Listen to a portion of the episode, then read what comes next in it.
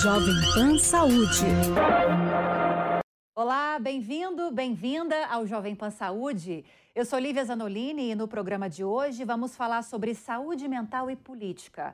Com tantas informações vindo de todos os lados, opiniões diversas, visões diferentes de mundo, quando a política entra na conversa, é comum que haja atrito entre familiares e amigos. Mas quando saber que a política está afetando a sua saúde mental? Para a gente entender melhor todas essas questões, eu recebo hoje aqui no Jovem Pan Saúde a psicóloga Marina Vasconcelos, psicodramatista e terapeuta familiar. Marina, bem-vinda, obrigada pela participação.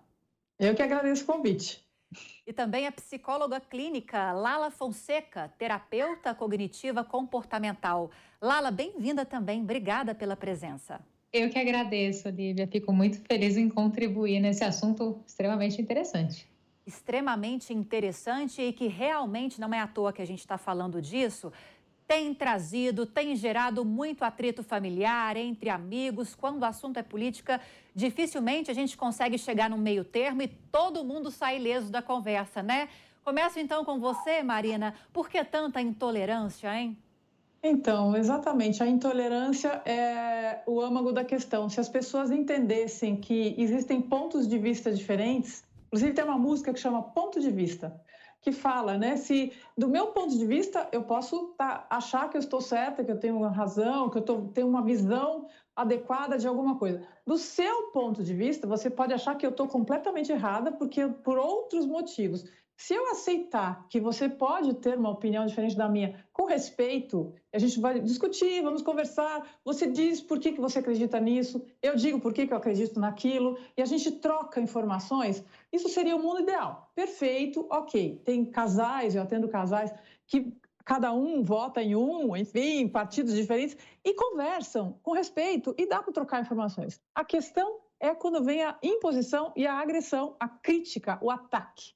Aí você não está conversando, você está querendo convencer o outro e desqualificar o que ele pensa, querer impor a sua ideia acima dele, falando que você tem a razão, você é o certo e você não ouve o que ele tem para dizer. E aí já vem agressões, é, aquela coisa do cancelamento, né, do xingamento, do desrespeito, da humilhação e corta de literalmente pessoas que estão cortando relações com outras que não cabe mais, não, não. E o fulano vai votar no fulano, então, não, ele não cabe mais no meu meio de amigos. Eu cortei da minha amizade. Eu vi isso no consultório, pessoas falando: "Nossa, eu tenho um amigo que eu sou amigo dele há 45 anos, mas eu descobri que ele vota no fulano. Não, acho que eu não consigo mais olhar para a cara dele". Gente, como assim? Você vai jogar fora uma amizade de tanto tempo por causa de uma posição política? É sério mesmo? É então, complicado, né? Bem complicado. Agora, Lala, a Marina entrou numa questão muito interessante, que é aceitar o que o outro pensa, é aceitar a opinião diferente, o entendimento diferente de mundo. Como se dá esse processo? Como a gente pode começar a exercitar esse processo de aceitação e não de imposição? É, tem alguma receitinha, tem uma fórmula para isso ou não?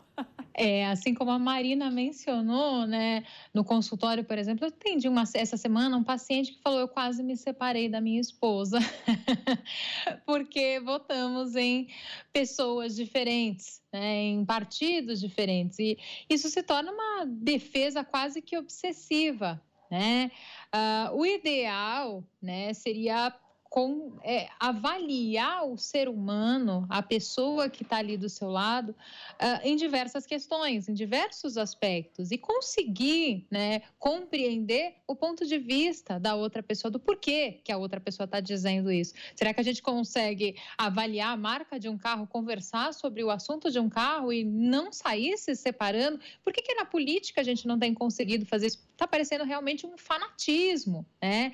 É como o time de futebol acredito que seja algo que uh, não tem tanto sentido e eu vou exatamente para um aspecto mais importante para mim ou para outro, né? É, me parece até como se a pessoa tivesse num transtorno delirante psicótico, né? Ela entra naquele, naquele túnel e ela não consegue ouvir ou ver mais absolutamente nada. Talvez, inclusive, a gente possa falar um pouquinho sobre as bolhas sociais, né? O ponto onde eu me alimento daquele conteúdo, seja através da inteligência artificial do nosso próprio celular, seja relacionado com outros aspectos também importantes né? Eu faço parte de grupos de WhatsApp, faço parte de grupos familiares que concordem do mesmo ponto de vista que eu. Me lembro muito da minha época de escola, onde a gente construía debates e a gente precisava ir contra as nossas opiniões, né? Talvez, ah, eu tenho uma convicção sobre a questão de aborto, mas eu tenho que defender um ponto de vista diferente do meu. Era extremamente interessante. Acredito que isso, né, é algo que talvez esteja faltando um pouco na, so na nossa sociedade de defender o ponto de vista alheio, mesmo que eu não concorde com ele. Agora eu abri essa nossa entrevista de hoje, Lala, vou tocar a bola para você mais uma vez, falando sobre saúde mental. É, dá para gente discernir, te faço essa pergunta, mas também quero ouvir uma complementação da Marina a respeito disso. Até que ponto eu consigo diferenciar uma não aceitação e uma intolerância como algo natural de algumas pessoas ou algo patológico ou algum tipo de transtorno. Dá para a gente fazer essa diferenciação? Quando a gente percebe que a pessoa defende aquele ponto de vista com talvez uma extrema raiva, uma extrema irritabilidade, que mesmo que você fale alguma coisa, não existe margem para conversa ou para discussão, diria para você, uh, talvez não vale a pena.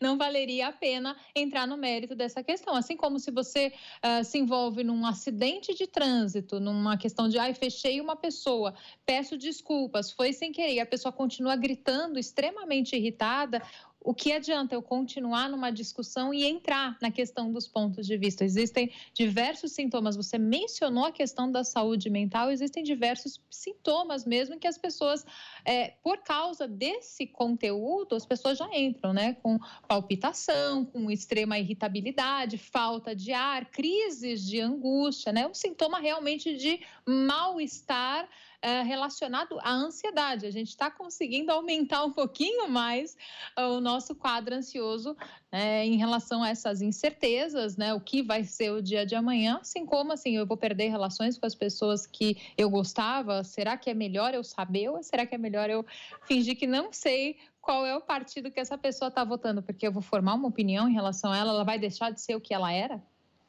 Pois é, Marina. Então, mais do que desconstruir relações, tem essa preocupação com a saúde também, com algum tipo de transtorno. Ou que a pessoa já tenha e que isso se manifesta ao longo dessas discussões, durante essas discussões, ou como a Lala falou sobre questões de ansiedade, alguns transtornos ligados à depressão que podem se intensificar diante de situações como essa, né? Sim, com certeza, porque são situações extremas que estão colocando realmente muitos transtornos à baila os pensamentos obsessivos têm vindo muito, as pessoas estão obsessivamente falando no assunto. Então, aqueles fanáticos, que pode ser fanático religioso, fanático futebol, agora são os fanáticos da política.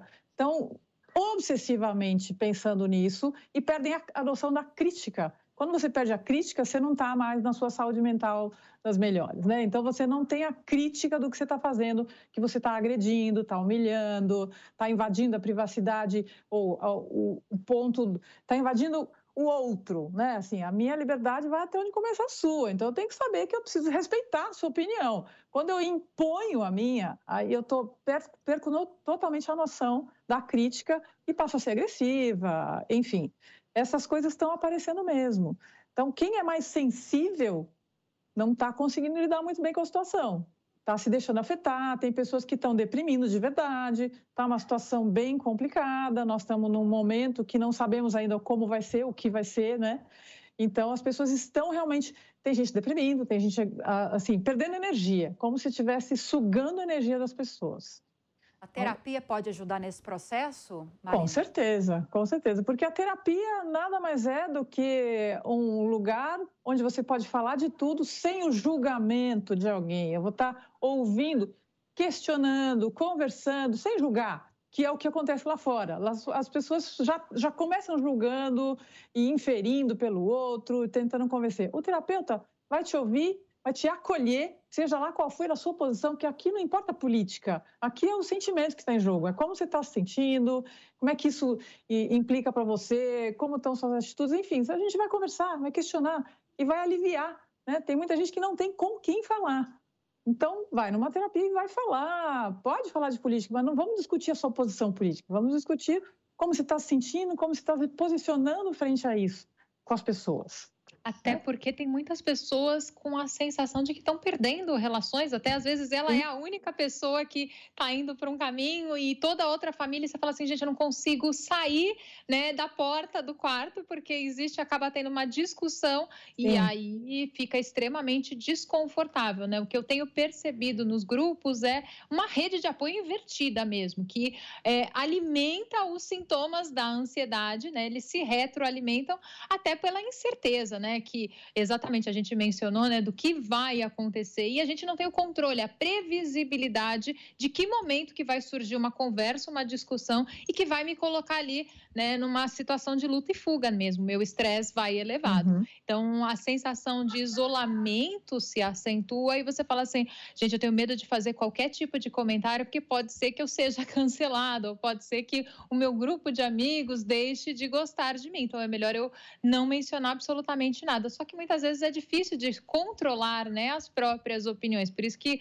a terapia é o melhor ambiente, seja para falar de política, ou seja, de falar qualquer situação relacionada com a falta né, de julgamento. Não existe um certo e errado, né? Ah, Larissa, você vai ficar orgulhosa do que eu fiz. Na, na verdade, a pessoa mesmo está se sentindo orgulhosa de si mesma, porque na realidade, assim, ah, eu tenho até vergonha de mencionar isso para você, porque a pessoa está se sentindo com vergonha, não necessariamente porque ela acredita que as outras pessoas iriam inferir um julgamento, né? A, que deixe claro, né? A terapia é o ambiente onde você pode ser você.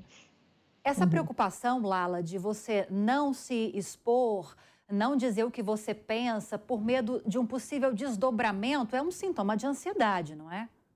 É, a pessoa já fica né, na, na previsibilidade, porque provavelmente aconteceram outras vezes desconfortáveis, né?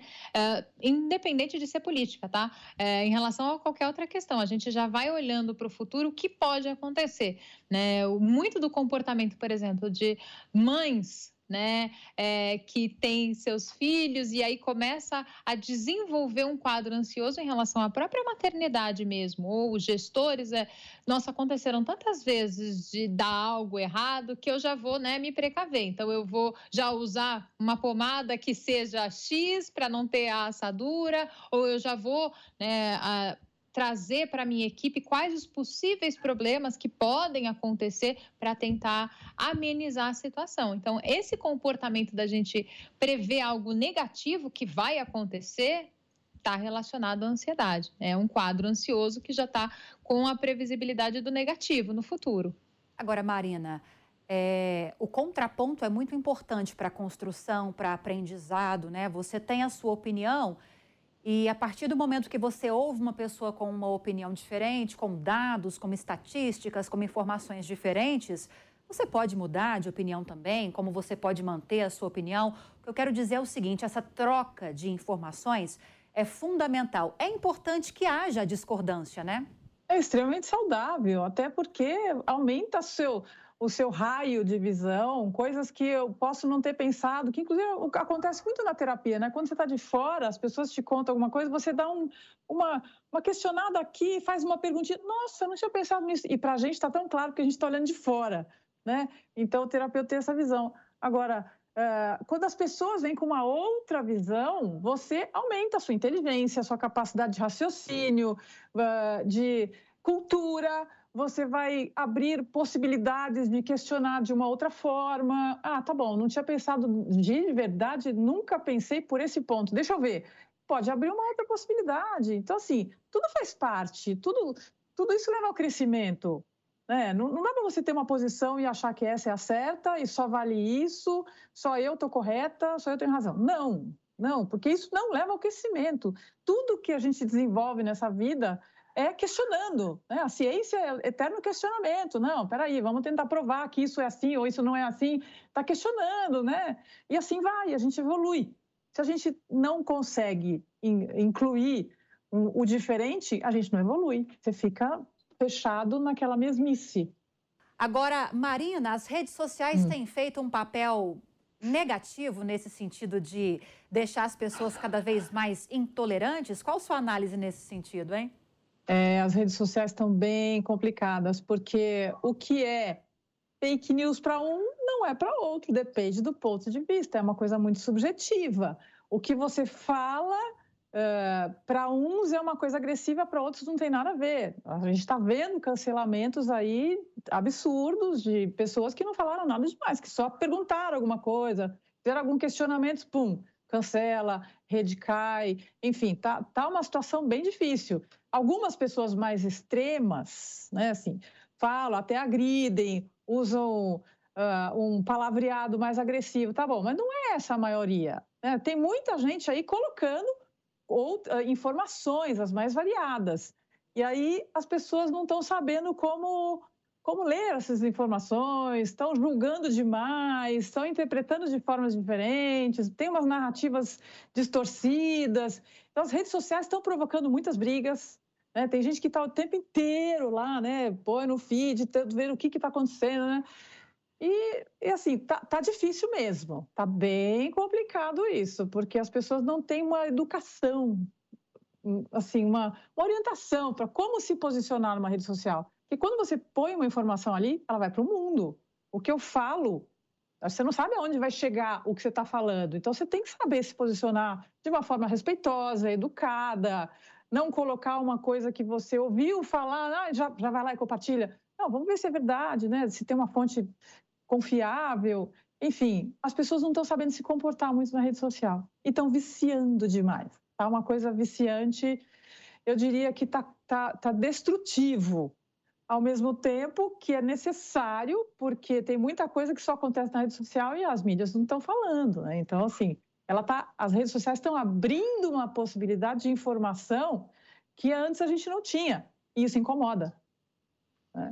Agora, Lala, é, eu até te perguntaria nesse momento qual a melhor forma de manter um relacionamento saudável com as pessoas que estão ao seu redor, mesmo diante de tantas opiniões diferentes, de tanta é, politização, radicalização, mas me veio até uma outra questão para jogar na conversa agora junto com essa pergunta.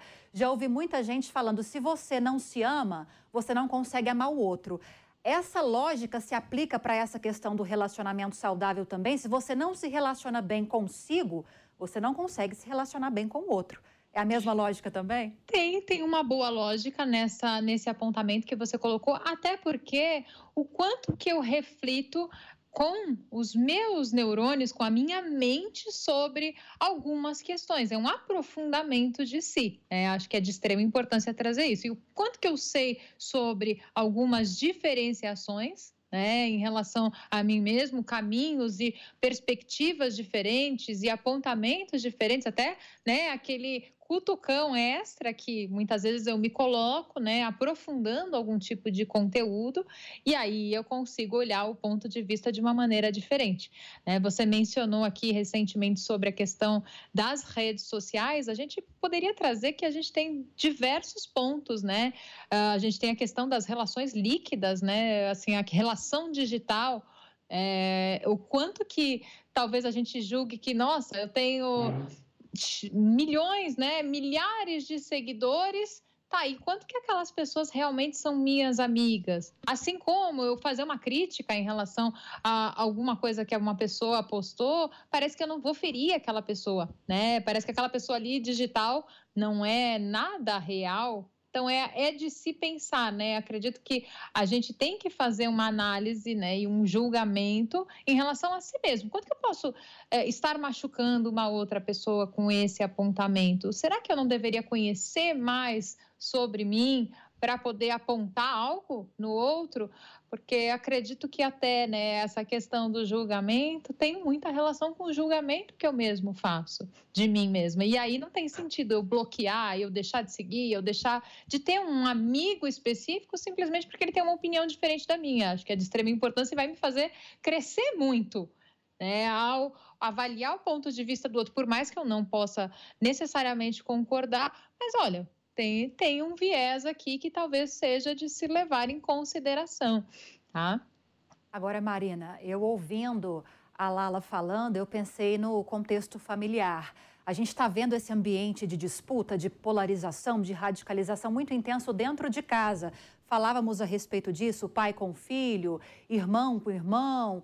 E é muito importante que os pais tenham essa conscientização e passem para os filhos a importância de saber colocar sua posição e saber respeitar a posição do outro.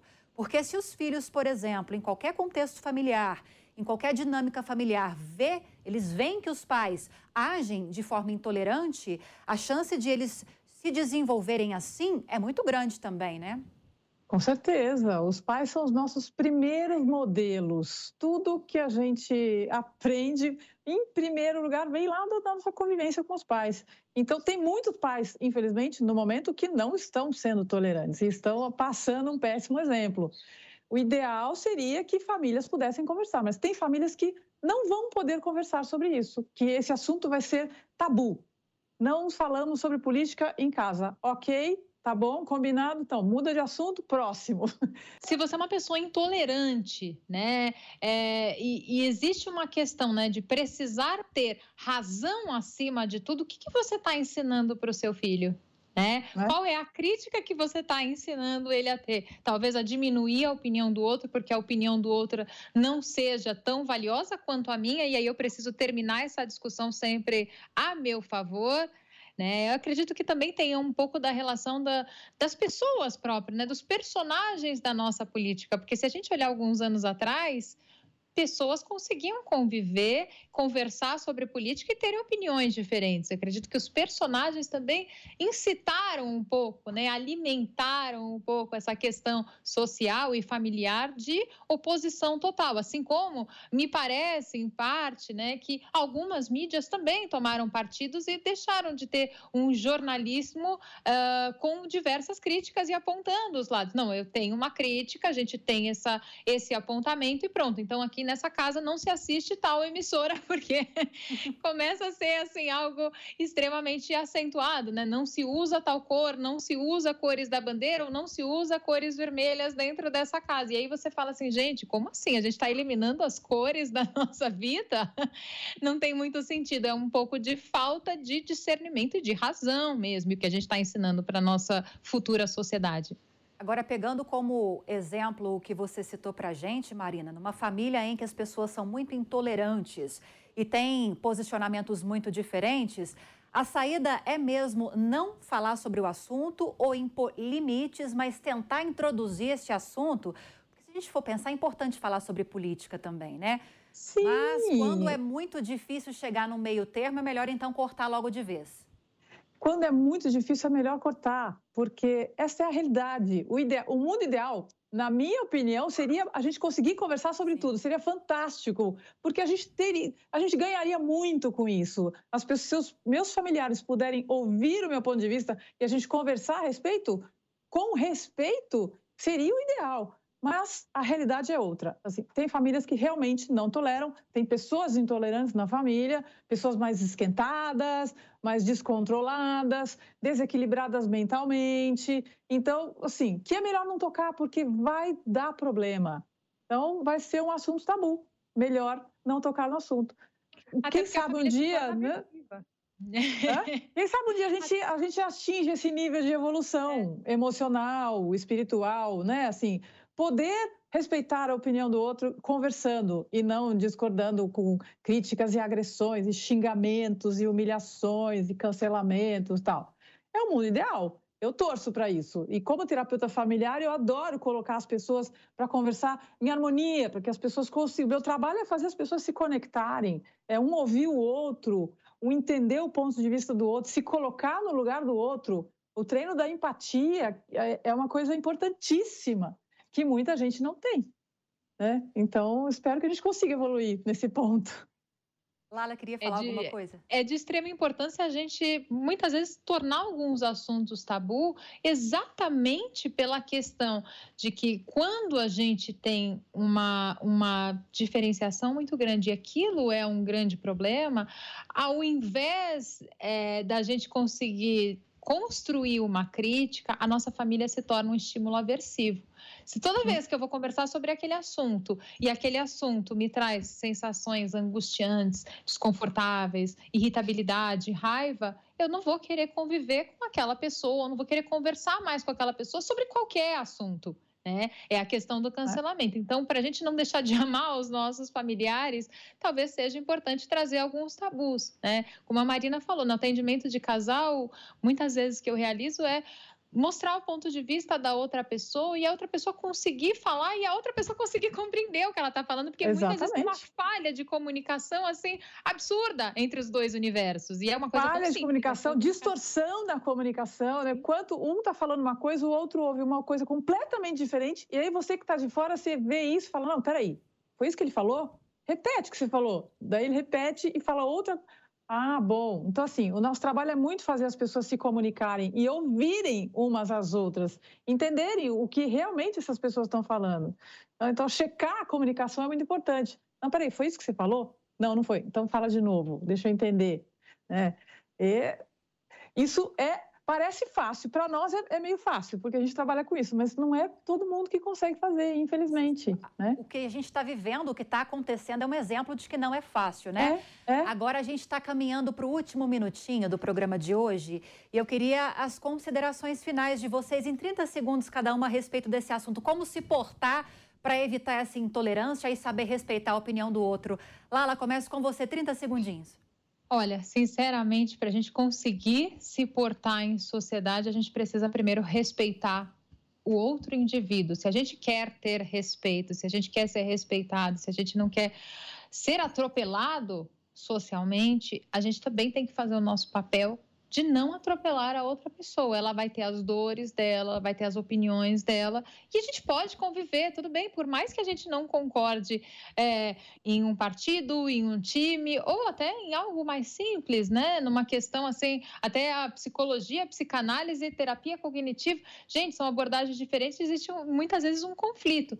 Ok, são ideais diferentes, são vieses diferentes que nós temos muitas vezes, mas que a gente pode conviver e pode construir, né, um conhecimento além. Então, diria que a questão do respeito ao limite que eu quero ter, eu preciso também fazer para outra pessoa.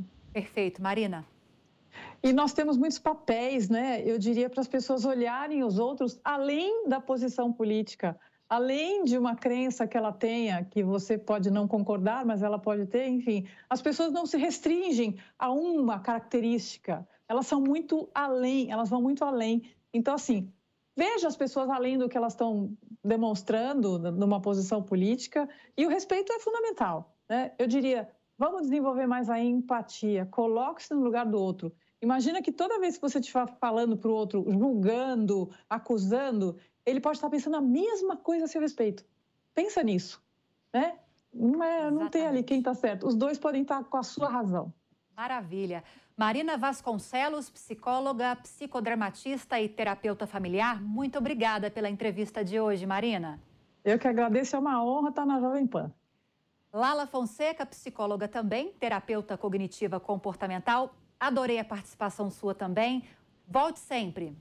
Eu que agradeço, Lívia, agradeço pelo convite e estou sempre à disponibilidade da Jovem Pan. Um abraço para vocês. Tchau, tchau. E o Jovem Pan Saúde fica por aqui. Como sempre, agradeço a sua companhia. Espero que tenha gostado do programa de hoje. Se você tiver alguma dúvida, quiser sugerir um outro tema, é só enviar um e-mail para a gente, saúde.jovempan.com.br. E lembrando que para rever essa e outras entrevistas, é só acessar o canal Jovem Pan Saúde e também o aplicativo da Panflix para Android e iOS. Um grande abraço para você e até a próxima. Jovem Pan Saúde.